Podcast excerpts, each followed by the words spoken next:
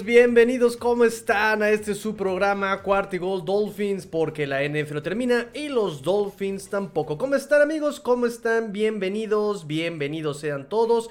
Vamos a platicar sobre los Miami Dolphins como cada fin de semana. Me presento para los que no me conozcan. Ay, ¿quién no me conoce? Después de tantas semanas estando aquí, no pasa nada. Me presento. Soy su amigo el Tigrillo, eh, y Gol Dolphins, arroba Cuarta y Gol Dolphins, para que puedan ustedes ahí preguntarme, platicarme, estar en contacto con respecto a los Dolphins, amigos míos.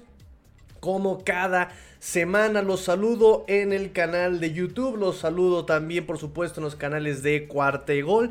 Eh, no olviden suscribirse, por favor, suscríbanse a los distintos canales, redes, vías de comunicación que tenemos en Cuarta y Gol para todos ustedes, amigos míos. Recuerden que estamos en Facebook, Twitter, YouTube y estamos en TikTok y estamos en todos lados platicando sobre NFL, las noticias bajaron de ritmo, pero obviamente la NFL no termina y por supuesto nosotros tampoco, en el pastel, para nada, nada de nada, nada de nada.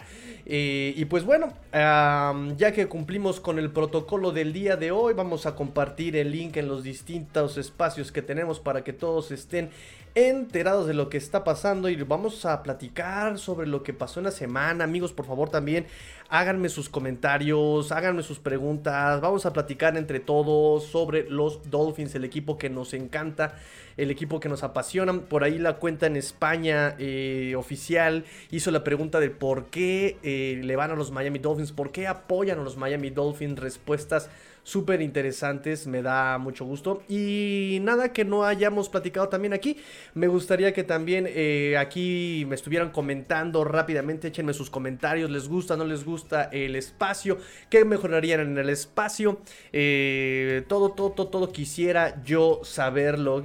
Yo necesito saber, quiero saber si les gusta el espacio. Eh, en otras noticias, estamos por llegar a los 300 episodios. 300 episodios de podcast, estamos a nada de llegar, estamos a nadita, estamos en el episodio 279 de podcast. Eh, estamos a nada de llegar a los 200 suscriptores en YouTube. Vengan muchachos, si se puede, si se puede. Vamos, si se puede muchachos. Vamos muchachos. Eh, vamos a llegar a 200 suscriptores. Venga, venga, sigamos compartiendo, sigamos dándole like, sigamos, sigamos, sigamos. La semana pasada, no, no, la, transmisión pasada, el episodio 178 fue una maravilla de audiencia, maravilla. Estaban todos conectados, la fin familia preguntando Divino, en verdad, divino, divino, divino. Eh, muchos likes, eh, en verdad me da mucho, mucho, mucho gusto. Eh, para los que me preguntaban dónde está Chulo, aquí está Chulo. Nada más que se me cae del micrófono y de repente también como que me tapa a mí. y como no quiere ser protagonista, lo pusimos un poquito más abajo. Para los que me preguntaban dónde andaba Chulo. Ahí está. Y pues listo, muchachos. Déjenme su like. Déjenme su like. Déjenme sus comentarios. Vamos a seguir entonces con el protocolo del programa. Rápidamente, rápidamente, eh, noticias atrasadas de relevancia eh, en lo que pasó a partir del 18 de mayo. Pues em, nada más comentarios de prácticas conjuntas. Es el segundo año que los Dolphins tienen prácticas conjuntas. Este año va a ser con Tampa Bay y va a ser con Filadelfia. Em, no va a haber práctica conjunta con las, eh, con Las Vegas. Con los Raiders de Las Vegas no va a haber práctica conjunta. Es el único partido que no va a haber práctica conjunta. Entonces, si el partido de pretemporada contra los Buccaneers es en agosto 13 Probablemente, probablemente la práctica sea miércoles 10 y jueves 11.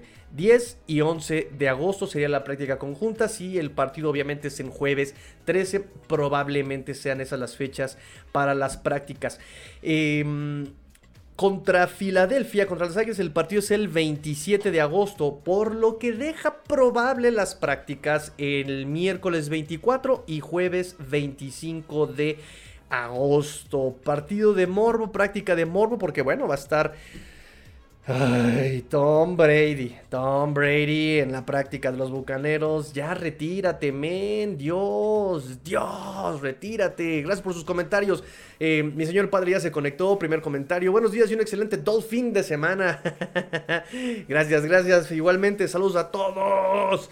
Eh, Yamil Gutiérrez Ibarra, me fascina el programa. Muchas gracias, amigo. Muchas gracias por el apoyo en diversas plataformas. Ahí estás en WhatsApp, estás en Twitter, estás aquí. De verdad, muchas, muchas gracias por el apoyo, amigo Yamil. Sergio Martínez, vamos, Tigrillo. Esta temporada me tiene expectante. Tengo cartita tuya. Por aquí tengo una cartita tuya, Sergio. Eh, esta temporada me tiene expectante. Ojalá el equipo pueda funcionar a la altura de las expectativas. Vamos por uno eh, centro, supongo, ¿no? Porque OC sería Offensive Coordinator. Por un centro. Sí, sí, sí. Sí necesitamos un centro, efectivamente. Efectivamente necesitamos un centro. Eh, todavía nos quedan por ahí unos 17 melones, más o menos 17 millones de dólares, por ahí, 17 millones. Eh, cantidad suficiente para contratar algo por un año, por lo menos, ¿no? Vamos a ver qué, qué se da por ahí qué se da por ahí. Em, ¿Qué más tengo por acá? ¿Qué más tengo por acá? Ah, sí, estaba yo con los partidos de... Eh, las prácticas conjuntas más bien. Las Águilas de Filadelfia sería agosto 27, las prácticas serán 24 y 25 de agosto. Morbo por el de Tampa Bay porque va a estar Tom Brady. Morbo también porque tal vez... Tal vez este Gronkowski... Tal vez eh, Sam Madison y Patrick Surtain le enseñen a tener un buen ángulo de tacleo, no como en el Miami Miracle. Ese ángulo terrible de Gronkowski. En fin, no, le, agradecemos mucho por el bullying que le podemos hacer y le agradecemos mucho por la anotación de Kenyon Drake ese año 2018, si no mal recuerdo. Si no mal recuerdo, el año del Miami Miracle donde anota este muchacho. ¿Quién fue así? Kenyon Drake. Fue Kenyon Drake. Eh, por una jugada de truco, de fantasía, pichándose la pelota, una cosa maravillosa, maravillosa. El Miami Miracle. Lo que es 2018 y 2019, qué jugadas de fantasía nos regalaron. Recuerdo incluso el Mountaineer Shot, el Mountaineer Shot en 2019, me parece, contra las Águilas de Filadelfia también. Fue una cosa maravillosa. Y hubieran salido más jugadas de truco si detalles en las jugadas, ¿no? Hay que avisarle a los oficiales, los hombres elegibles para pase. Ay, qué odiosidad, qué odiosidad. Adrián López, excelente sábado, mi Master Tigrillo. ¿Cómo estás, Adrián? Bienvenido, por favor, siéntese, están en su casa. ¿Qué les ofrezco? Tecito, cafecito, ¿qué les ofrezco, muchachos? Alex, Axel Garza, siempre te quiero decir, Alex. Axel Garza, bienvenido, Axel, bienvenido. ¿Cómo estás? ¿Cómo están, amigos? Bienvenidos. Me da mucho gusto tenerlos por acá. Siendo sabadaba, mediodía, me da mucho gusto que se reúnan aquí para platicar de los Dolphins. Entonces, les decía sobre las prácticas conjuntas. Me quedé ahora con la de pues también mucho morbo la práctica conjunta con las Águilas de Filadelfia porque va a ser ahí una reunión alabamense tremenda, ¿no? De este lado tenemos obviamente a Jalen Waddle, a Duo Tongo Bailoa. Y del otro lado tenemos a Jalen Hurts y a Devonta Smith. O sea, una cosa. Eh, Crimson Tide a más no poder, ¿no? la última práctica conjunta que se tuvo con las Águilas de Filadelfia fue en el 2017, un mes después de que los Patriotas perdieron contra las Águilas. ¿Sí? ¿Estoy bien? ¿Estoy bien? ¿No? Que hayan ganado ese supertazón las Águilas. Y 2019 fue la última práctica conjunta de mm, Miami con Tampa Bay. Eh, también fue en Tampa Bay en el 2019. Y pues el año pasado fue la práctica conjunta del primero y del segundo partido. Este 2022 va a ser el primero y el tercero, ¿no? Eh, empezamos la pretemporada con Tampa.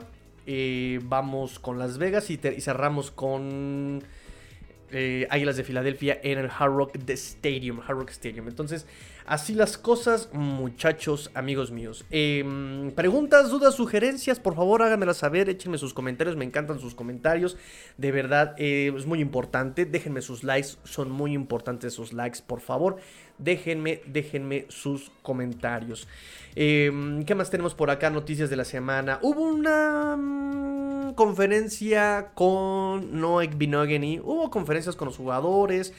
ah, ah, siento que no aportan y creo que no les gusta tanto que hable sobre los jugadores, me parece. Como que esos programas no han tenido tanto éxito.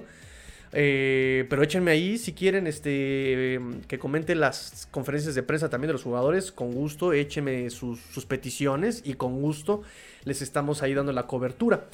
Ah, me parece que importante un poco la de Noik Binogany por este tema del morbo, curiosidad, duda, incertidumbre. ¿Qué va a pasar con Noik Binogany? Pick número 30, primera ronda, 2020, ¿no?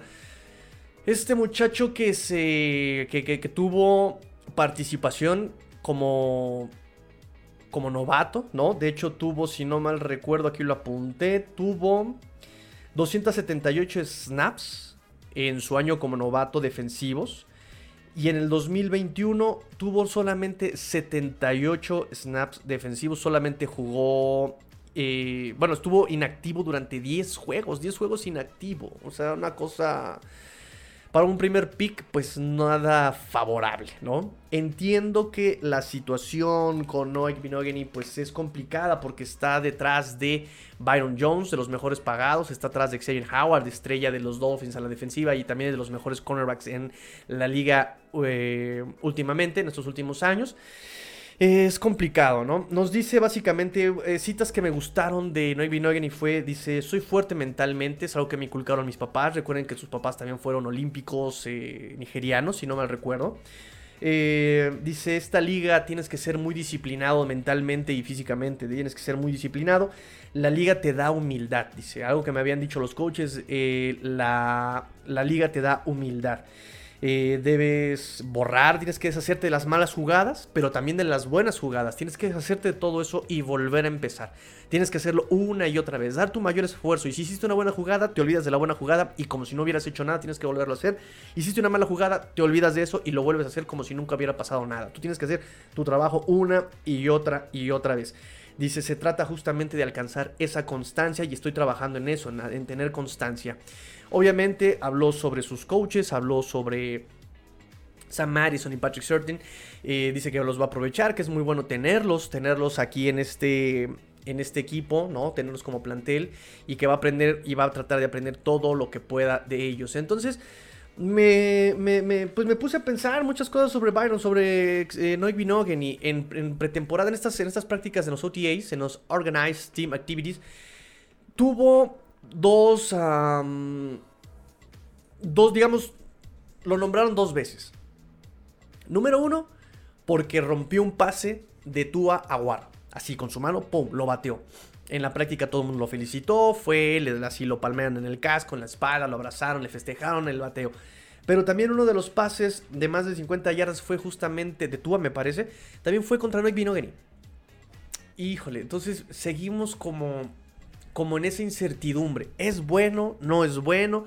Él viene de Auburn, si no me recuerdo, y también recuerdo que él no había practicado como defensivo en, en Auburn cuando lo draftearon más que un año. Él estaba como ofensivo, como wide receiver también. Lo pasaron como defensivo en, hace un año, desde que lo draftearon, 2019. Y se habla de que es un muchacho que trabaja muy bien, se habla de que es un, un, muchacho que no lo sacas del campo, que entrena, que se esfuerza, que valora mucho el trabajo físico, que valora mucho las prácticas, que valora... Pero mm, sigue sin aportar nada en el campo. repetimos, 2020 jugó cuando estuvo lesionado Byron Jones en dos partidos. Pero ya en el 2021 estuvo hasta inactivo en varias ocasiones, ¿no? 10 partidos inactivo. Ahora, aquí hay otro punto que nadie menciona y que en algún punto me parece que lo he mencionado, tiene apenas 22 años. Tiene apenas 22 años. Noy Binogany había roto récord del jugador más joven en pisar el, campo NFL como jugador activo. O sea, es muy joven Noy Binogany todavía. ¿Será ese factor también como para tenerle un poco más de paciencia? ¿Saben? El punto es que pues es un primera ronda, ¿no? Y ahí como nos dice Gonzo Gonzo siempre, ¿no? Un primera ronda es para tener impacto inmediato, por lo menos al año que entra, ¿no? Y este va a ser su tercer año de Noah Binogany. Uno, dos, sí, tres, cuatro, tres, tres, tres, cuatro años de Noah y No vemos realmente, ¿no? Ese desarrollo, porque ni, jugar, ni, siquiera ha podido jugar, básicamente, ¿no? Ahora, viene la situación. José, Arcángel Ochoa, saludos, saludos, amigo José Arcángel, bienvenido, bienvenido. Échenme sus comentarios también acá en Facebook. Échenme sus comentarios también, amigos, échenme sus comentarios. Eh, acá este, también el canal de, Cuarto y Gol YouTube, también échenme sus comentarios, amigos. En fin, em, el problema también con, Byron Jones, propenso a lesiones, ha ido bajando su nivel. Si bien es un, o sea, es un cornerback decente, que le permite también a Xavier brillar, lo han quemado y cuando lo queman, lo queman de formas muy feas, ¿no? Ese partido contra Bills fue terrible. Siempre he dicho que los cruces a él se le, dificultan muchísimo y los, defensivos, los, ofensivos rivales lo leen perfectamente y le empiezan a meter a, le empiezan a meter siempre ahí los cruces y es donde vienen los problemas, se desentiende de la cobertura a veces. Ah, entra en persecución más que ya en cobertura. Y pues nada, la lesión, bueno, más bien la cirugía que tuvo en este offseason hace que su salario sea garantizado lo cual pues también ya es difícil cortar a Byron Jones, ¿no? Y con este nivel que ha ido bajando y que ha ido bajando y que ha ido bajando, es difícil también encontrar un cambio, ¿no? ¿Quién va a querer a alguien con ese salario? ¿Quién va a querer alguien con esa, eh, con, esta, con esa historial de lesiones? entonces, aquí la única situación con la que vemos a Noek Benogen, digamos, jugar sería una lesión de Byron Jones. Y cojo porque también en, estas prácticas abiertas a la prensa, hemos visto aquí en Crossen ya también entrenando como backup externo, eh, como cornerback externo. Entonces, eh, ahí está ya. Y miren que, que, Crossen es un, es un cornerback que ha jugado solamente en equipos especiales. O sea, nominalmente es como un Mac Hollins. Mac Hollins era wide receiver, pero antes de llegar a Miami solamente era un gunner. Solamente estaba como equipos especiales, este Mac Hollins. Y aquí, eh, Keon Crossen le pasa lo mismo, pero con el nominal de cornerback, ¿no? él era equipos especiales, estuvo en Gigantes. En la primera parte, su primer año con Gigantes jugó no sé cuántos. Eh, tuvo un porcentaje importante de, snaps a la defensiva. Pero el siguiente año solamente tuvo el 2% de snaps defensivos en Gigantes. Y ahorita lo están, parece que lo están probando también ya como cornerback. Entonces, Noah tiene competencia, lo están poniendo a competir. Y la única cosa que podemos ver es una lesión de Byron para que tuviera una oportunidad Noah, ¿no? Porque también en prácticas, repito, es inconstante. Conforme tiene grandes jugadas, conforme tiene pésimas jugadas y lo queman feo, ¿saben? Y yo siempre pongo de ejemplo eh, la pretemporada del año pasado, donde a este Noah, las veces que le completaron pases, no era una falla de Noah, era un acierto de wide receiver. Noah había hecho bien el trabajo, estaba en la cobertura, levanta la mano, hace su trabajo, lo está haciendo bien, lo está cumpliendo bien, pero el wide receiver tuvo ese pasito, ese centímetro, las manos más seguras, se le quedó pegada la pelota en la mano, o sea, eh, fue más acierto del wide, del receiver que una falla de, Noah. Entonces, y repito, tiene apenas 22 años Noah venir. Entonces, me parece que es un argumento muy fuerte para seguirle teniendo paciencia a este muchachito que sigue siendo de todas maneras muy joven. Yo creo. Yo siento. Pero quiero saber qué piensan ustedes, amigos. ¿Qué piensan ustedes? ¿Cortamos a Noah? ¿Lo cambiamos? ¿Lo banqueamos? Le quitamos el jersey número. ¿Qué, tiene? El número. No olvidé qué número tiene. Le quitamos el jersey que tiene y le ponemos el aguador. ¿Qué opinan ustedes? ¿Qué opinan ustedes sobre Noik Binogen? Yo digo que le tengamos paciencia. Hay que tenerle paciencia. Tengámosle paciencia. Eh, nos dice José Alfredo Araiz Martínez. Saludos y un fuerte abrazo. Hombre, saludos, amigos. Saludos a ti también. Un fuerte abrazo. Abrazo del fin. Más bien parece como de pony, ¿no? Oscar Macías Escudero se etiquetó a sí mismo. Eh, también saludos, le mandamos saludos. Tifosi Azzurri. ah, pues mañana eh, en España, ¿eh? Mañana en España la Fórmula 1, los Tifosi. Saludos, Tigrillo. Saludos, Tifosi Azzurri. Forza, Forza Italia. Eh, ¿Qué más, qué más, qué más, qué más tenemos por acá? ¿Qué más tenemos por acá? Acá no tenemos comentarios. Acá tenemos sus comentarios. Venga, a ver. Eh, nos dice, nos dice Edgar Gress. Saludos, Tigrillo. Mucho talento en Filadelfia. Esas prácticas deben ayudar mucho. Claro que deben ayudar mucho. Y Son prácticas, ojalá no haya pleitos, es una tradición en la NFL que en prácticas conjuntas siempre haya pleitos, o por lo menos en los campamentos de entrenamiento. este, y pues Devonta Smith es un buen wide receiver, vamos a ver qué puede hacer acá, qué competencias. Me interesaría ver más qué van a hacer los de Tampa. Tampa también trae una escuadra de wide receivers a Mike Evans. Qué cosa, qué cosa, Mike Evans. Em, contra, contra Igbo, contra Exebien, contra... va a estar interesante ahí. Y los vamos a tener acá este, eh, en Thomas y toda la situación. ¿eh? Va a ser la práctica ya en, Tampa, por cierto. Si no lo había comentado, se los comento.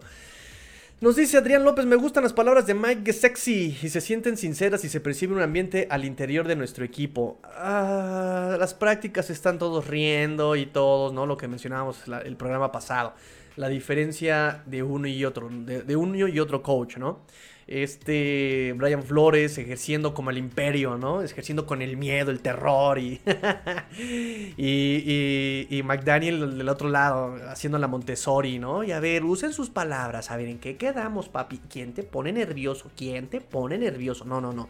Eh, te voy a dar una nalgada, no te debo golpear porque te vas a traumar. A ver, mejor te, te premio con el jersey naranja. Saludos a, a Farrell. Eh, ¿Quién es este juguetito? Nos dice Sergio, ¿y si probamos a Igbo como wide receiver? Por algo lo cambiaron de wide receiver a... Mira, hay una regla no escrita. Pero cada que te pasan de cornerback o de safety es porque tienes manos muy malas. no te puedes quedar con las pelotas. Entonces, mira, por lo menos tírala, pero que no la complete, ¿no? Y si no puedes completarlo, ¿sabes? Entonces, eh, ¿ese cambio responde a eso? Yo pregunto, lo voy a investigar. Me acuerdo que, lo había yo. lo había yo investigado cuando lo draftearon, pero lo, olvidé. Pero sí recuerdo que hablaron de, de Noah que es trabajador incansable, que es incansable, que se deja coachar, que se deja guiar. Em, ¿Qué más tenemos por acá? ¿Qué más tenemos por acá? Said Citro, bienvenido Said, bienvenido, bienvenido. Eh, Oikbo está detrás de dos muy buenos cornerbacks y no se logra adaptar a cubrir el slot. Tampoco da el estirón para desbancar a Jones. Solo una lesión de Jones o Xavier le daría la oportunidad y que la aproveche. Sí, efectivamente. Es exactamente lo que les comenté hace unos minutitos y efectivamente Said. O sea, solamente por una lesión lo podríamos ver y eso pues ya están poniendo a competir a este Keon Crossen. Entonces, a ver qué, quién, quién da el estirón. Si bien es cierto, la competencia va a hacer que se tenga que rifar. O te rifas o, te vas, ¿no? O sea, ya también eh, mucho pagarte, carnaval. Aunque todavía está en año en, contrato de novato. Igual alguien lo quiere y, lo logramos sacarlo. Eh, nos dice José Arcángel Ochoa, ¿puedes decirme la alineación del titular de los Miami Dolphins, por favor? Lo platicamos en un episodio, visita el canal de YouTube. Eh, te voy a dar un resumen rápidamente sobre, sobre esta situación. Pero mm, así como titulares, va a ser una ofensiva y una defensiva muy situacional. Eh, de wide receivers, creo que por contrato está clarísimo. Es, va a ser Cedric Wilson, va a ser este Tarek Hill, va a ser Jalen Waddle, ¿no? O sea, por contrato, por desempeño, me parece que lo pone a ser excelente. Hay que ver el tema de Lim Jr hay que ver el tema del Bowden Jr. O sea, la lesión me asusta muchísimo. O sea, llevas mucho tiempo y no, no, no, no, quedas bien de esa lesión. Pero en verdad que el Bowden Jr. puede hacer muchas cosas en este esquema. Me preocupa mucho porque también cuando juega es un jugador que tiene mucha hambre. Y hace, es muy elusivo, es fuerte. Em, y, me asusta que no, aún no esté listo y no lo dejen competir todavía, ¿sabes? Pero me gustaría muchísimo verlo. Y Kusoma, y su coma, perdón, y su coma también me, parece un wide receiver interesante, pero está desarrollo, ¿no? también le va, a costar desarrollarlo. Eh, Preston Williams no me gusta. Definitivamente a mí sigue sin gustarme Preston Williams. No me gusta Preston Williams. En ese sentido prefiero a Isukoma.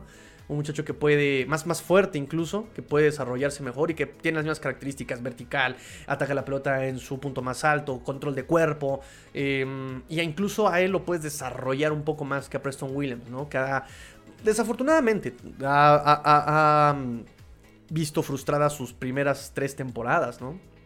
2019, 2020 y la 2021. Simplemente por ahí el partido que mejor lo vi fue en un partido, pero lo pusieron a bloquear de H-back. Ni siquiera como wide receiver. O sea, se perdió literal Preston Williams. Lo mantienen un año. Ah, no estoy de acuerdo, pero bueno, le van a dar la oportunidad de competir. Vamos a ver qué pasa. Eh, línea ofensiva, lo platicamos también rápidamente. Teron Armstead, la, left tackle. Eh, aquí es un tema. Connor Williams como guardia izquierdo. Michael Dieter como centro. Robert Hunt como guardia derecho. Y se van a poner a competir a Liam Meikenberg y Austin Jackson. Y a Robert Jones como tackle derecho. Si a Connor Williams de guardia lo pasan a centro, porque también lo están probando como centro, entonces Liam Meikenberg pasaría a guardia izquierdo, Robert Hunt pasaría a, a tackle derecho y la competencia sería por bien quién, quién queda como guardia derecho, si Austin Jackson o Robert Jones o algún otro. Eh, ¿Qué más? ¿Qué más? ¿Qué más? Running backs situacional. Un comité de running backs situacionales, definitivamente. O sea, va a estar. El, esquema de West Coast es muy, es muy versátil. Entonces los puedes meter, puedes incluso meter en T, puedes meter este, en I, puedes meter en Pro. Y los, los running backs van a reaccionar a la situación. Entonces va a ser ahí una situación. Va a ser un running back situacional, seguramente. Hasta el fullback es situacional. Puede bloquear o puede salir a pase. Y mm, qué más, qué más, qué más, qué más de coreback, pues obviamente va a ser Tua. Mm, ya cortaron a este Chris Straveler, como lo habíamos anticipado, ¿verdad? Skylar Thompson queda como como, como coreback en practice squad. Y qué más, qué más, qué más, wide receiver, línea, running backs. A la, defensiva, obviamente está muy, muy definida también ya la defensiva, ¿no? Tenemos a mm, Christian Wilkins, Zach Sealer, Raquan Davis como los interiores. Con rotación, por supuesto, situacional de Adam Butler y John Jenkins. Mm, le voy más a Adam Butler. Eh, ya tenemos por, por, externo a Melvin Ingram, no hay, eh, Emmanuel Ogba. Tenemos a Andrew Van Ginkel, a Jalen Phillips. Linebackers, por supuesto, será Jerome Baker y Landon Roberts. Situacional con Duke Riley, con Brian Scarlett, incluso Channing Tindall podría hacerlo. Situacional. Y de cornerbacks, evidentemente Byron, Xavier, Nick Needham en el, en el, en el níquel. Eh, de safeties tenemos a Brandon Jones, por supuesto mi pollo Brandon Jones, Brandon Jones. Y de free a Jevon Holland. Son los titulares, ¿no? Ahí sí no hay mucho, no, hay mucho que, pensarle, me parece. Por ahora, las cosas pueden cambiar.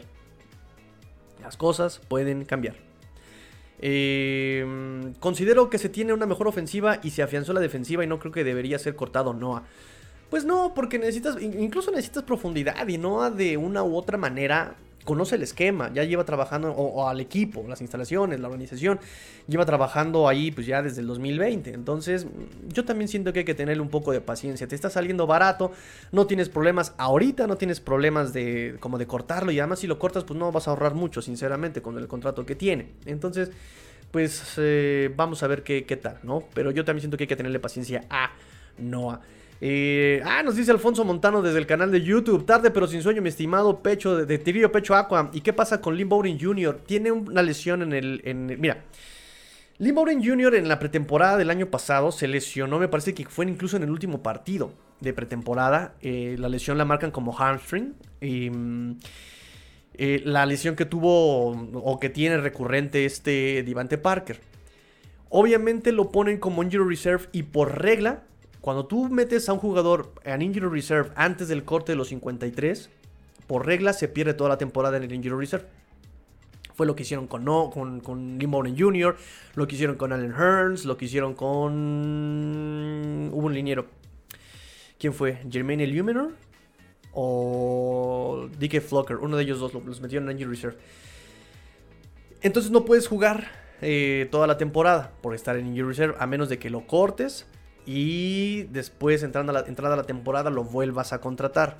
No lo hicieron con Lynn Bowden Jr., lo mantuvieron con su contrato. Eh, toda la temporada se la pasó en Injury Reserve.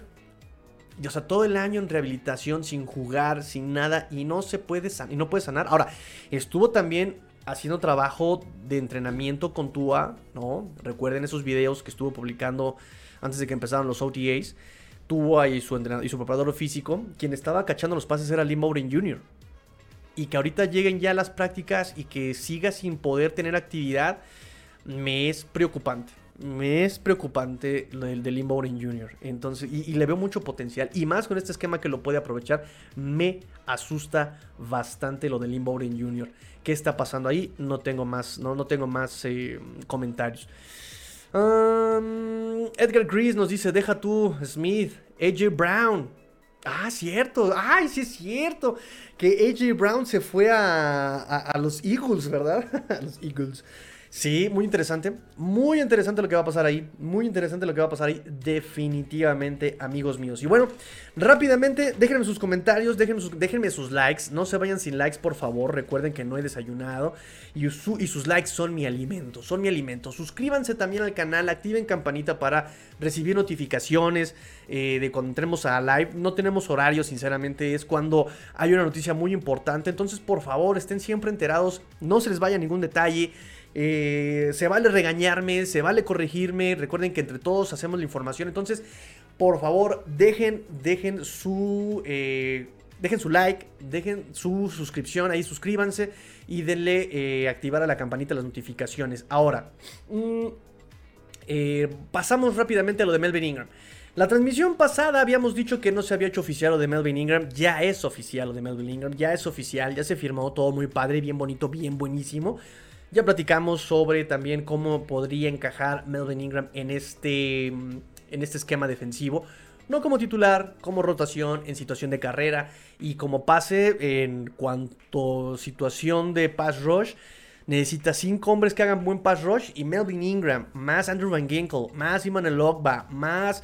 Eh, ¿Sabes? Adam Butler incluso lo puede hacer perfectamente. Em, me parece que va a ser una defensiva muy interesante. Y contra la carrera es la mejor calificación que tiene Melvin Ingram contra la carrera. Y es algo que a Dolphins en algún punto les cuesta mucho trabajo por afuera de la línea. Por dentro son un muro, por fuera les cuesta trabajo.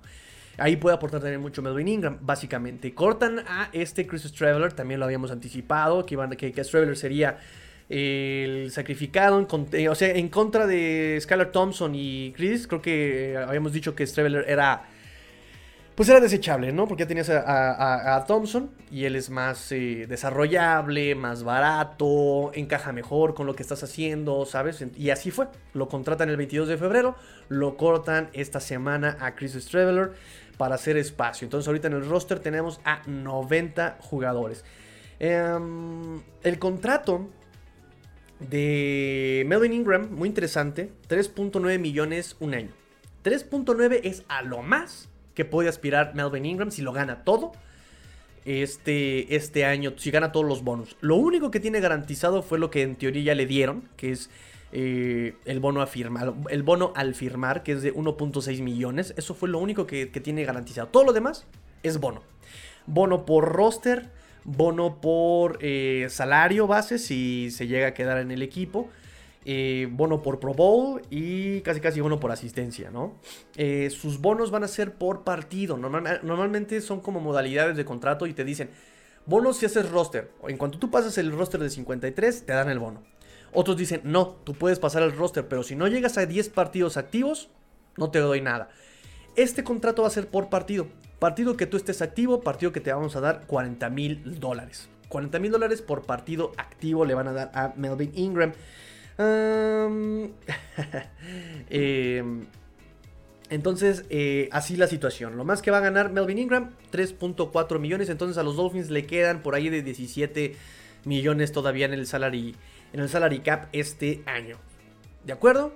Correcto. Y si lo llegan a cortar, pues, repito que el único golpe que tendría garantizado sería ese 1.6 millones de dólares que ya le dieron por firmar y pues son todas las noticias que tenía yo para ustedes ahorita importantes. Eh, ah, pero tengo rápidamente el Finbox de ayer. Tengo tres cartitas, tres, cuatro cartitas que me dejaron el día de ayer, pero ustedes pueden dejarme cartitas ahorita. Échenme sus comentarios, échenme sus preguntitas. Vamos a seguir platicando unos minutitos más y cerramos. La última parte es el Finbox.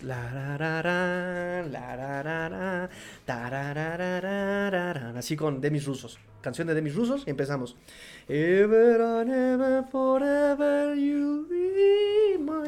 Y con voz de cartita empezamos con Rick Guillén que nos pregunta, Querido Tigrillo, ¿en verdad tenemos línea ofensiva para correr y sobre todo proteger a Tua? Lo pregunto porque me parece que ha sido el gran problema en las últimas dos temporadas. Querido Rick Guillén, déjame decirte, lo hemos platicado también constantemente en este programa, y la línea ofensiva no es mala, no es elite, es adecuada. Es adecuada siempre y cuando tú puedas jugar de manera lógica e inteligente. Con el West Coast Offense tienes mucha ayuda de tu backfield. Tienes ayuda para bloquear de tus fullback, de tu tight end, de tus running backs. Puedes, puedes volver a tu línea ofensiva de 5 en una línea de dos running backs, son 7, un end 8, un fullback 9. Puedes hacer una línea ofensiva de 9, de 9, ¿sabes?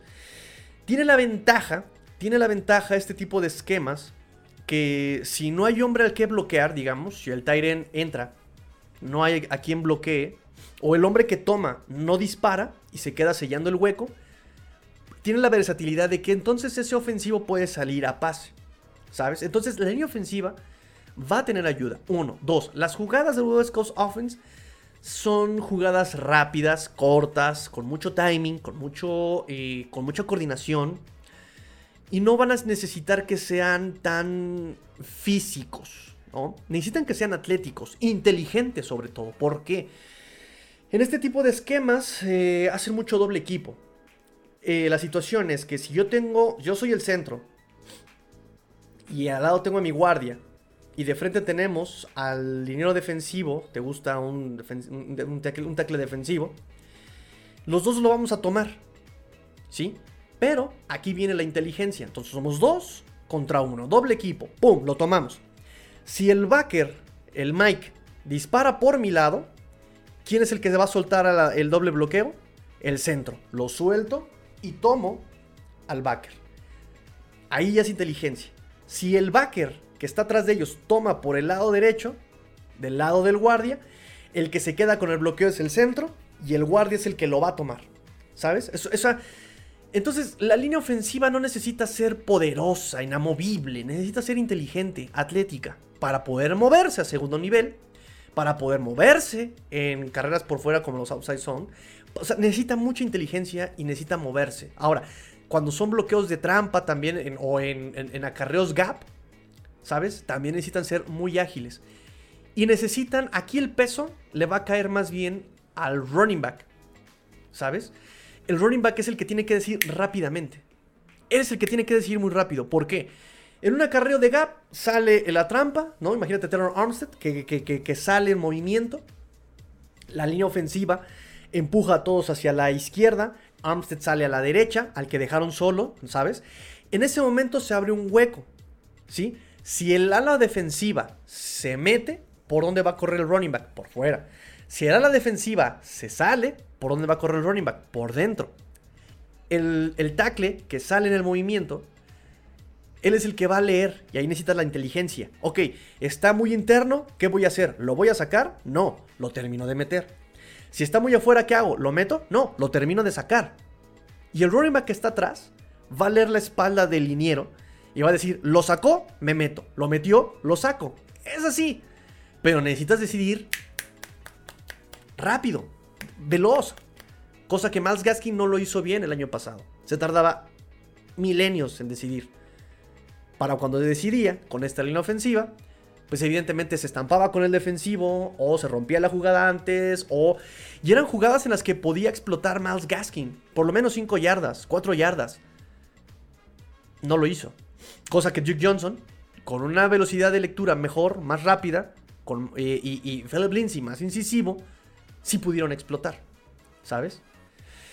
Entonces, esta línea ofensiva eh, para correr necesita ser inteligente. Y me parece que Armstead se sabe de todas, todas. Me parece que Connor Williams lo que necesita, tiene es atleticismo, lo que necesita simplemente es eh, concentrarse, porque sus castigos ni siquiera eran por, por indisciplina, sino por mera desconcentración. Eh, Dieter puede hacer el trabajo, creo que lo puede hacer. Liam Eichenberg, si algo se le atribuía desde su draft, era que era muy inteligente sabía cuándo bloquear a segundo nivel, cuándo tomar un bloqueo, cuándo soltarlo. Ah, lo que no tenía Liam Meikenberg era movilidad, ¿no? Que los edge, los, sí, las alas defensivas, los edge, se deshacían de él por pura velocidad, ¿sabes? Por, por eso decía, de tackle no lo puedes meter, mételo de guardia. Ah, Austin Jackson es muy, eh, eh, se puede mover, pero es que el bloqueo del año pasado era uno contra uno. Los, los ponía en muchos problemas. Entonces, ya teniendo la experiencia del año pasado, creo que lo pueden hacer muy bien este año. Si no excelente, el West Coast Offense es una ofensiva muy amigable. Más difícil de aprender por este tipo de lecturas que tienes que hacer. No es tan fácil como de pues, pégale al que está enfrente, uno contra uno. Eh, pero pero a, final de cuentas te te facilita el trabajo te facilita trabajo, ¿no? Incluso, repito, si tengo aquí, yo como, como tackle derecho, tengo aquí a Durham Smythe, ¿sabes? Y necesito ayuda, él puede tomar este, la ayuda que va por fuera, el backer externo es de él, ¿sabes? Em, y repito, las jugadas necesitan simplemente que estorben a los defensivos, no necesitan someter al defensivo, necesitan darle un, dos, tres, un, dos, tres, eso es lo que necesita. Ese tiempo es el que le necesita para los pases. Y para el acarreo es lo mismo.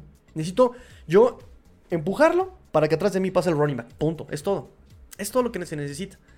Y estas personas pues pueden hacerlo en carrera, ¿no? Me parece que pueden hacerlo de manera decente. Em, hay que ponerles el esquema decente, por supuesto, ¿no? Repito y siempre pongo, siempre pongo el ejemplo de Brady Cam Newton.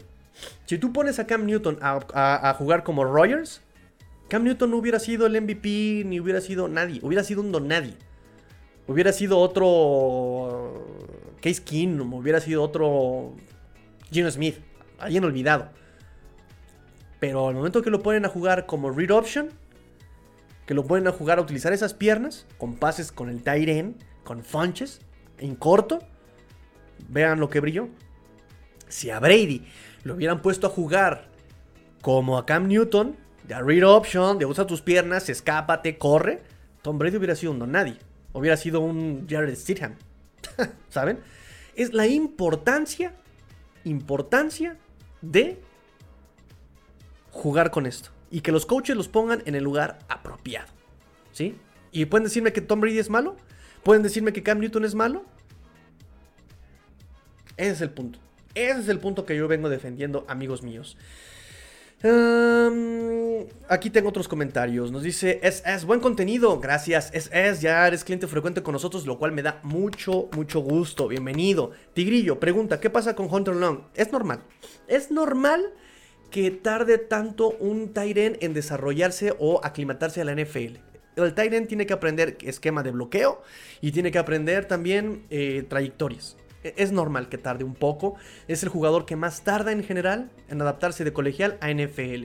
Ahora también su profundidad en la, posición, pues está Ethan Carter, está Hunter, está está Mike Gesicki, eh, Adam Shaheen, o sea, está muy poblado. Eh, hay, muchos Titan en, en, Dolphins, entonces este es el momento en que pueda tal vez bajar la chamba a Adam Shaheen, probablemente, ¿sabes? Durham Smythe lo está haciendo muy bien, ya veterano.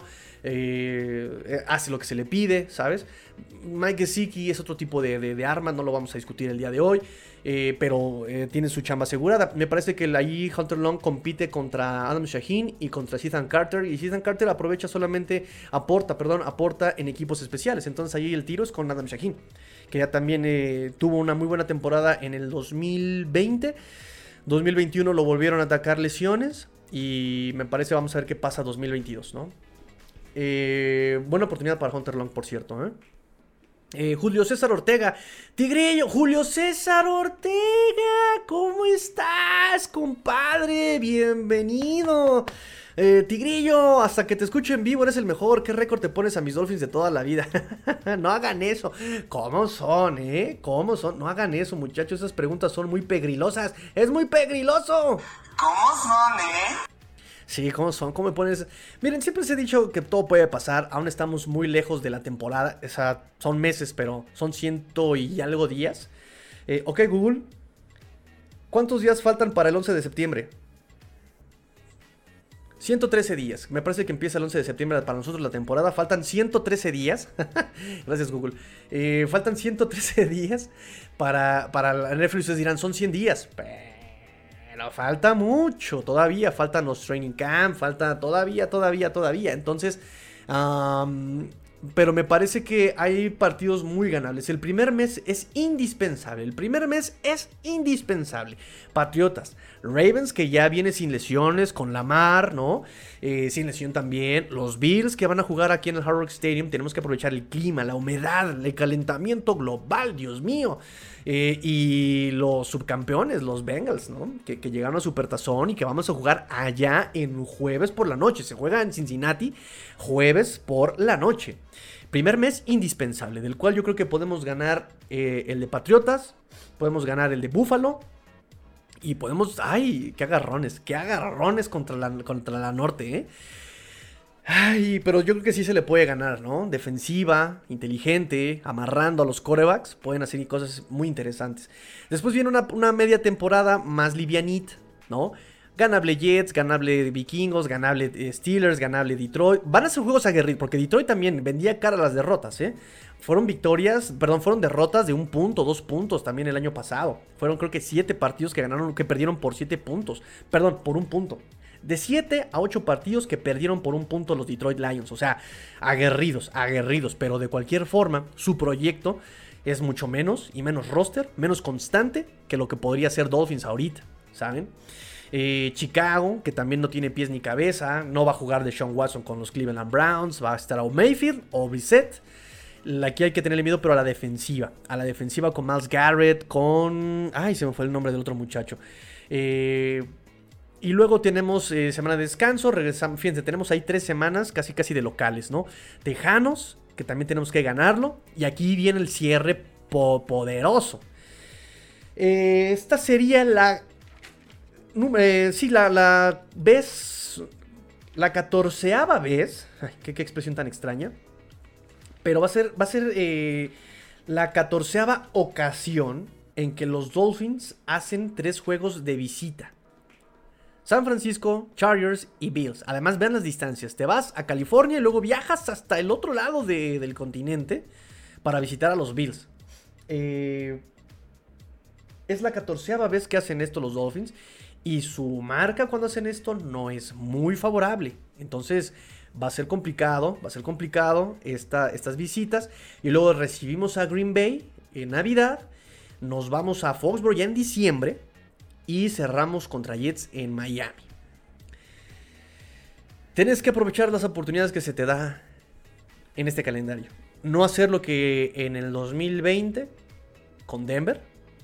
Ni en el 2021 con Raiders, Jacksonville, Atlanta, que eran partidos ganables. Si se hubieran ganado esos partidos estaríamos hablando de otra situación, quién sabe si hubiéramos corrido a, Brian Flores, ¿verdad? Pero así pasa, entonces hay que, hay que estar al pendientes. No me animo yo todavía a hacer un, pronóstico, la verdad. La verdad, la verdad. Eh, ¿Qué más tenemos por acá? Mm, ah, mi señora madre. Eh, hola. Eh, yo sí te digo que Cam Newton es malo. Ay, no, que no te escuche la niñita. No, no es malo. Yo no yo, yo, me cae mal. A mí me cae mal Cam Newton. Me cae muy mal. Me cae en la punta. Pero cuando llegó a la, a la división con Patriotas, recordarán que tuve que hacer un estudio y ver que, de, quién era Cam Newton. Se ganó mi respeto. Se ganó mi respeto Cam Newton. La verdad es que como persona podrá hacer lo que quieran, pero como jugador eh, sacó provecho. Y digo, también Ron Rivera que sacó provecho de sus capacidades, ¿sabes? Entonces, desafortunadamente, como todo coreba corredor, pues le fue mal físicamente, ¿no? Repito, o sea, eh, un coreba corredor como mm, Kyler Murray, como Cam Newton, pues no duran mucho por las lesiones que pueden llegar a tener. Y Cam Newton terminó destrozado del hombro, del pie, de, ¿sabes? Eh, y por eso cuando decían que querían utilizar las piernas de Tua, yo les dije, no, van a arriesgar mucho si usan las piernas de Tua. Lo van a tratar de hacer como Russell Wilson. Russell Wilson tiene capacidades en las piernas, pero no lo, no lo explotan por las lesiones justamente. Pueden aprovechar mejor el brazo. Y además la NFL se ha vuelto una, una, liga pasadora, ¿no? De pase. Uh, échenme sus comentarios, amigos. Échenme sus comentarios que ya vamos a terminar. Vamos a... Mm, mm, mm, Sergio Martínez. Tu cartita. Eh, la única duda que tenemos en el equipo es el centro. Dir no tiene calibre de titular y ni siquiera es su posición natural en el campo. Ni hablar de, lo que, de que lo único que hay para reemplazarlo en caso de lesión son rookies de agencia libre. ¿Por qué todavía no contratamos un veterano? Y, me pre- y- justamente su pregunta, eh, la pregunta de Rubén, viene más o menos por el mismo lado. Que es. eh, mi pregunta es: ¿por qué caramba ningún equipo, incluidos los Dolphins, han firmado Jesse Trader? ¿Será porque es el presidente de la Asociación de Jugadores de la NFL? Mm, no creo que vaya por ahí la situación, porque hasta para eso necesita ser como mm, un jugador ejemplar, ¿no? Eh, en teoría. Pero sí algo extraño hay. Algo extraño hay. Lesiones no le sabemos. Tuvo una lesión en pretemporada del año pasado, pero no se perdió la, temporada regular, no se la perdió. Eh, eh, pero en verdad es muy extraño. Y las otras opciones que quedan, lo hemos comentado aquí, el excentro de, de Carolina y un, y un backup de, de Las Vegas. Nick Martini y... mm, ay, siempre lo- los, los- tengo apuntados y cuando los quiero buscar no los encuentro. Déjenme ver si lo encuentro de volada. Aquí está, justamente le puse... Le puse, le puse marcador.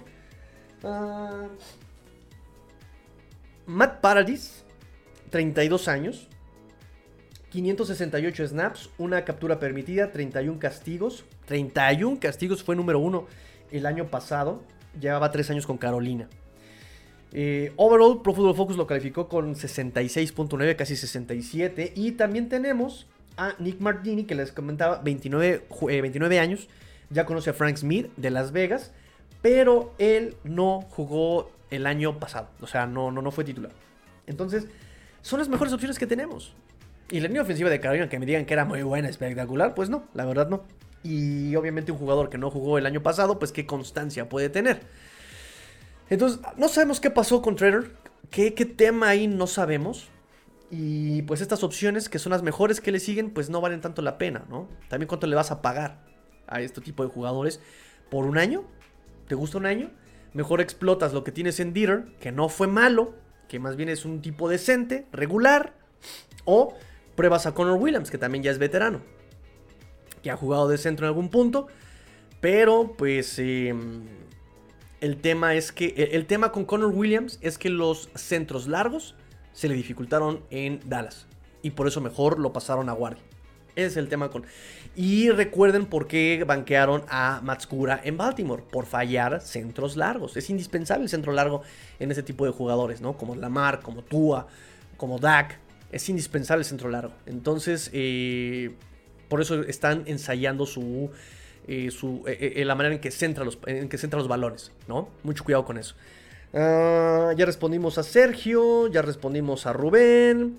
¿Alguna info de cómo va la línea ofensiva? ¿Se nota ya decente? Algo que han dicho, nos dice Julio, Julio Paz. Algo que han dicho eh, en estas, eh, eh, en esta semana. Recuerden que también apenas se abrió a la prensa una práctica en la semana. Y dicen que. Digo, hay limitaciones de información, no pueden decir todo, por supuesto. No pueden revelar quién está titular, qué jugadas juegan, qué, quién juega en qué posición. Pero eh, han dicho que sí se ve mucho mejor la ofensiva, que Tua se ve mejor incluso, que la ofensiva se ve muy rápida, se ve muy ágil, se ve veloz, se ve física. eh, y aquí hasta los de jugadores defensivos habían dicho que están sorprendidos por cómo, ha, cómo se ha visto la ofensiva, ¿no? Y repito, si tú juegas simplemente de forma inteligente con el roster que tenías el año pasado, ni siquiera con este, con el roster que tenías el año pasado, muchas cosas hubieran pasado, ¿eh? Muchas cosas hubieran pasado no hubiéramos corrido a Brian Flores, eh, Tua no tuviera tantas dudas, a la línea ofensiva no sería tan menospreciada. eh, o sea, muchas cosas hubieran pasado si se hubiera jugado de forma inteligente el año pasado. Pero pues quisieron estar ahí experimentando.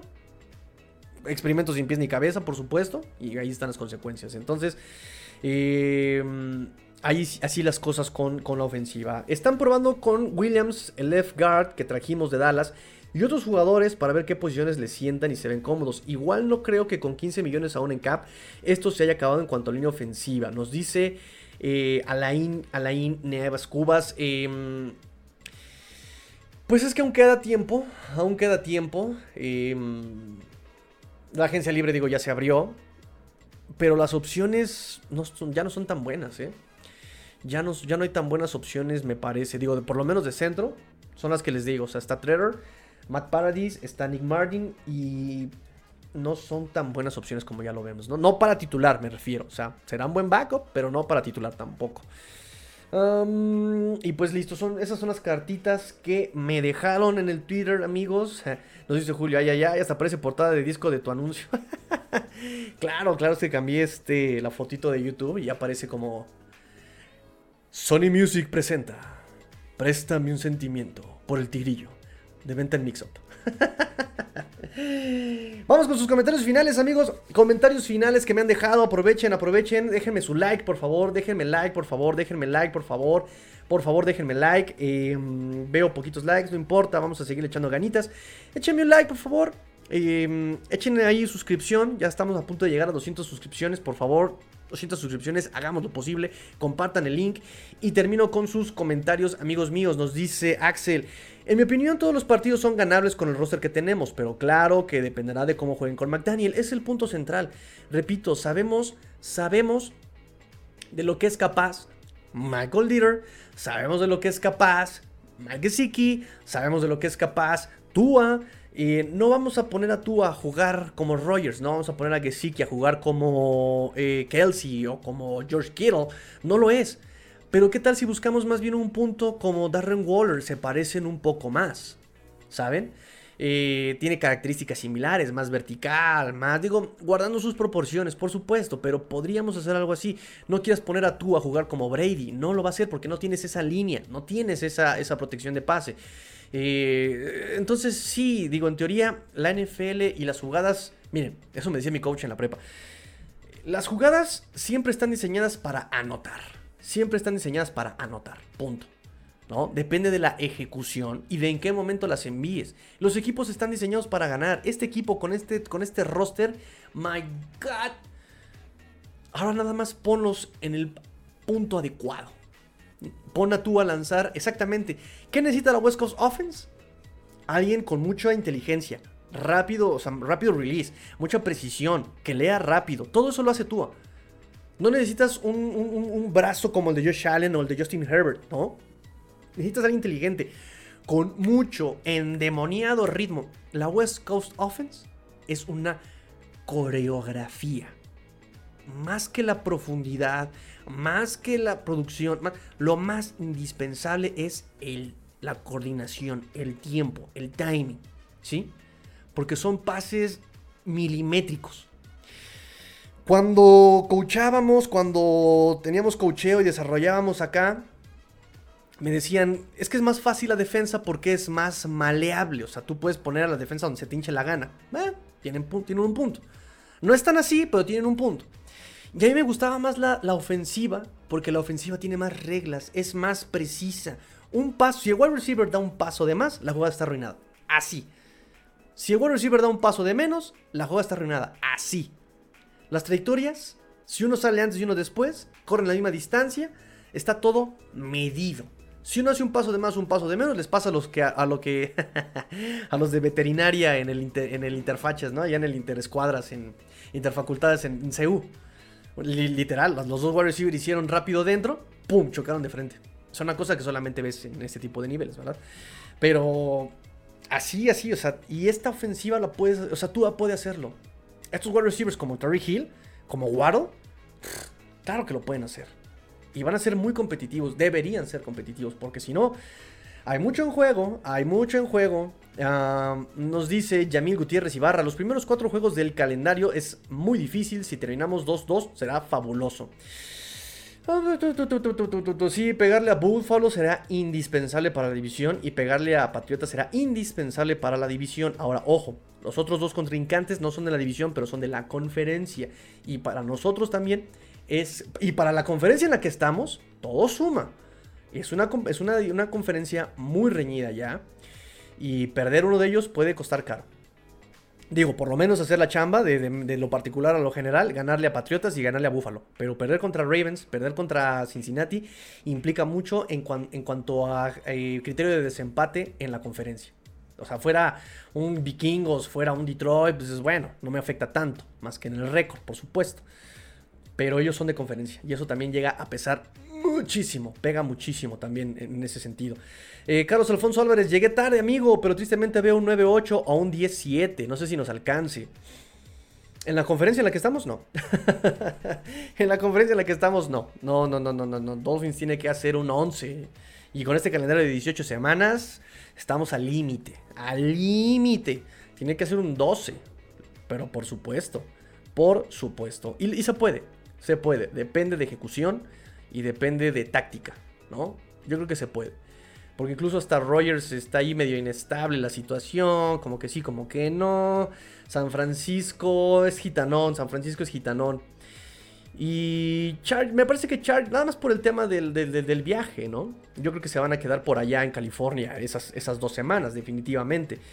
Eh, pero me parece que ya hasta Chargers se le puede ganar, ¿no? O sea, tienen talento, claro que tienen talento, mucho talento. Eh, pero me parece que. Y, ojo, porque también su, línea defensiva está de muerta. Ahí está Bosa y está Khalil Mack. Ya no es el Khalil Mack de Chicago, pero sigue siendo difícil. Sigue siendo muy difícil, muy complicado. Todo tiene un antídoto. Todo tiene un antídoto y la West Coast Offense puede con, ese, con esa presión. Jugadas rápidas.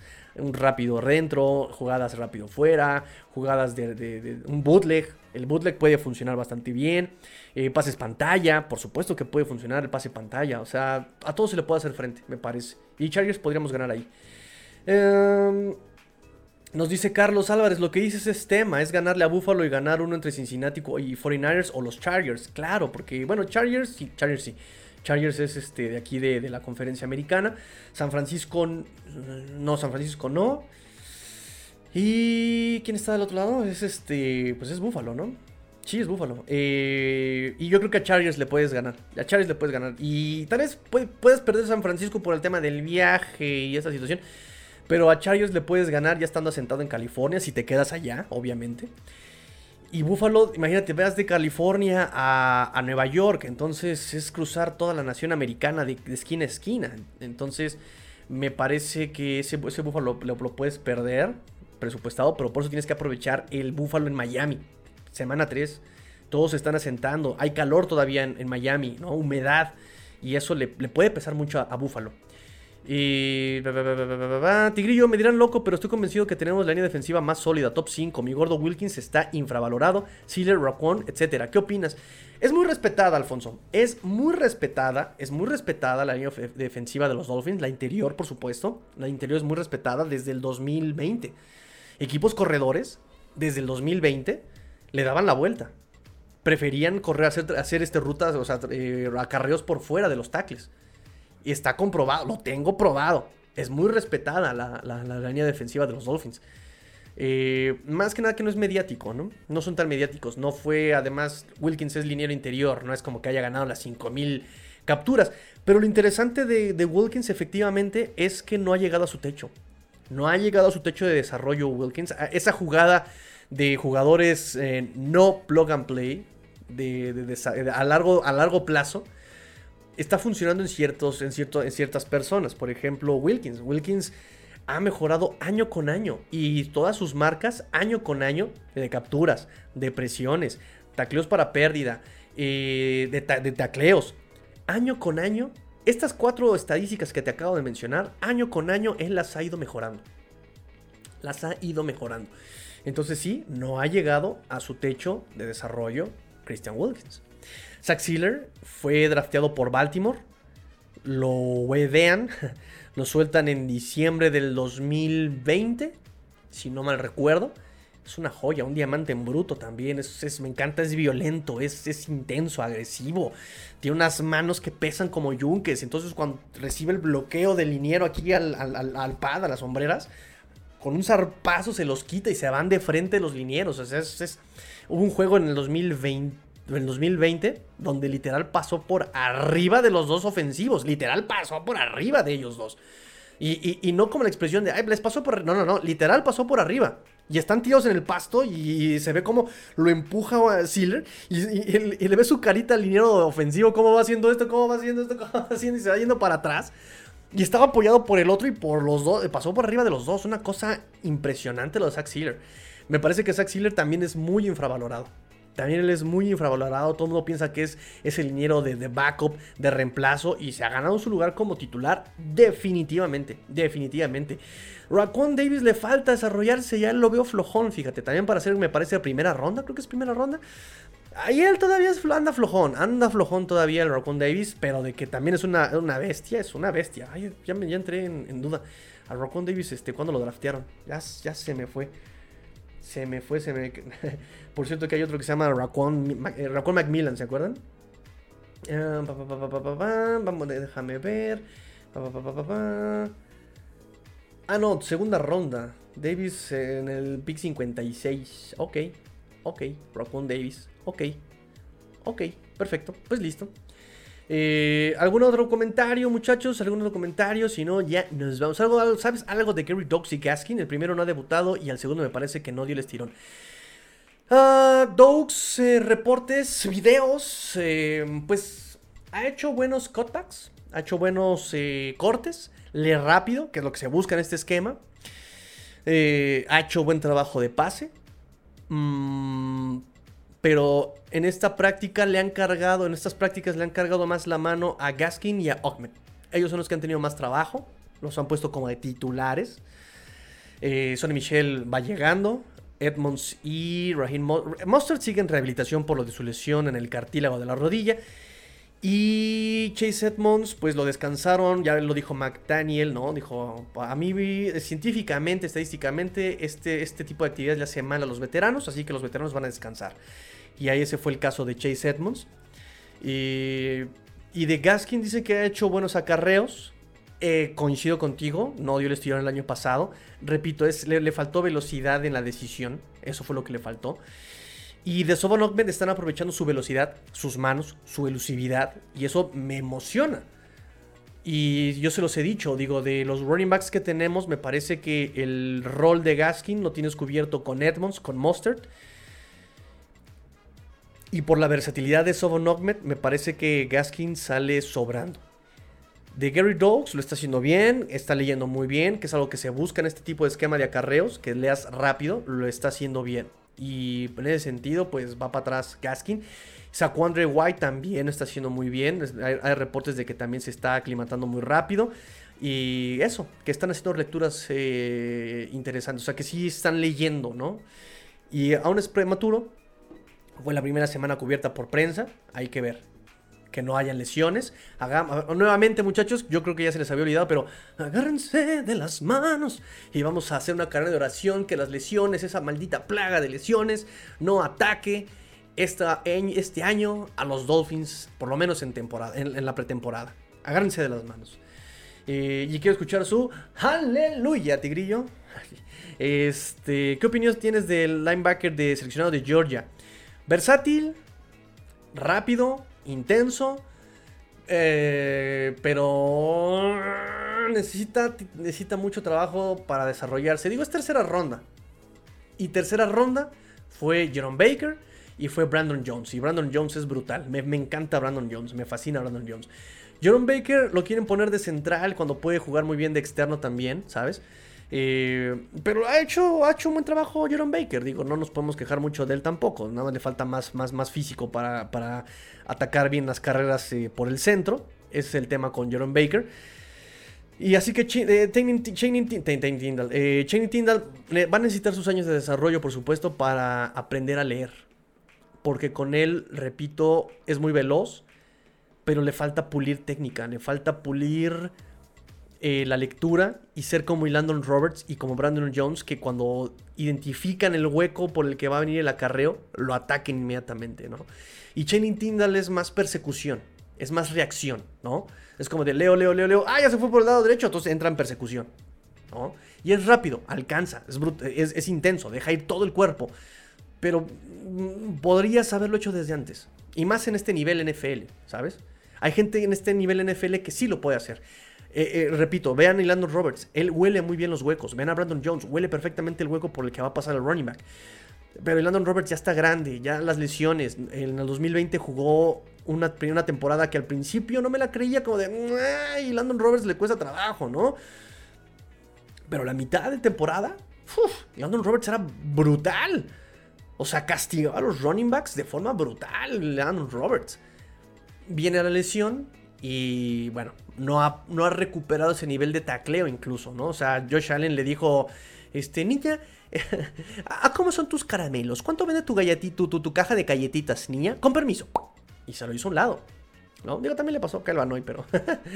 Eh, entonces, bueno, lo que le va a faltar a, a Tindall es mucho desarrollo en cuanto a la táctica, o sea, lecturas, y en cuanto a técnica en cobertura de pase. Es muy raro, o sea, lo incoachable ya lo tienes, que es agarrar ese tipo de velocidad. Ya nada más es cosa de hacer una buena cobertura, una, zona una cobertura de zona adecuada, una cobertura uno a uno adecuada, ¿no? O sea, ya lo tienes lo más importante. Ahora hay que enseñarle cómo hacerlo bien. ¿no? Porque además él estuvo, fue líder de tacleos en Georgia el año pasado, cuando tenías a, la mejor defensiva en muchos años en, colegial, o sea, no fuiste, no fuiste ni titular, ¿sabes? Y fuiste top 3 en tacleos de ese equipo. O sea, una cosa interesantísima la de Tingle. Pero va a necesitar su desarrollo. Va a necesitar su desarrollo, definitivamente. Pues listo muchachos, terminamos ahora sí, terminamos el programa del día de hoy. Muchas gracias a todos por estar aquí con nosotros en esta fin familia, en esta reunión familiar, ¿verdad? En esta reunión familiar. Eh, muchas gracias por estar aquí, por sus comentarios, gracias por sus likes. Por favor, eh, déjenme, no se vayan sin darle un like a la transmisión. Un like. Eh, segunda ronda, sí, sí, sí, ya chequé este amigo Yamil. Muchas gracias, muchas gracias. Segunda ronda, por supuesto, pick 56. Eh, em, y pues nada, eh, no se despeguen de los espacios de cuarto y gol. Estamos ahí eh, trabajando para que haya eh, mucho más material, mucho más contenido. estamos trabajando en redes sociales. Por lo menos esas noticias las estamos metiendo así en cuanto salen, pum, para que ustedes se enteren. Y también aquí en Cuarto y Gol Dolphins, acuérdense que estamos toda la maldita semana, todo el maldito día leyendo sobre Dolphins, investigando sobre Dolphins. Entonces, eh, estén al pendiente ahí, arroba Cuarto y Gol Dolphins, arroba Cuarto y Gol Dolphins, arroba Cuarto y Gol Dolphins, arroba Cuarta y Gol Dolphins. Suscríbanse, estamos a punto de llegar a los 800 follows en Twitter y estamos a punto de llegar a los 200 suscripciones en, en YouTube. Así que denle suscribir al canal de YouTube del Tigrillo, denle suscribir al canal de YouTube de Cuarto y Gol, denle suscribir a todos eh, denle campanita también para suscripciones y que este tipo de lives pues nos podamos juntar, ¿no? Y obviamente que esto también queda en formato eh, podcast. Eh, también van a encontrar Cuarta y Gol Dolphins en todas las plataformas de podcast.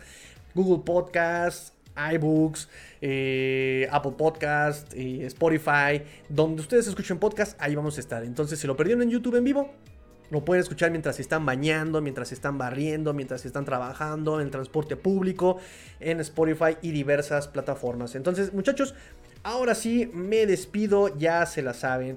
Eh, pórtense mal, cuídense bien, sean el cambio, sean el cambio que quieren ver en el mundo. Esto fue cuarta y gol Dolphins, porque la NFL no termina y los Dolphins tampoco. Fins up. Tigrillo fuera.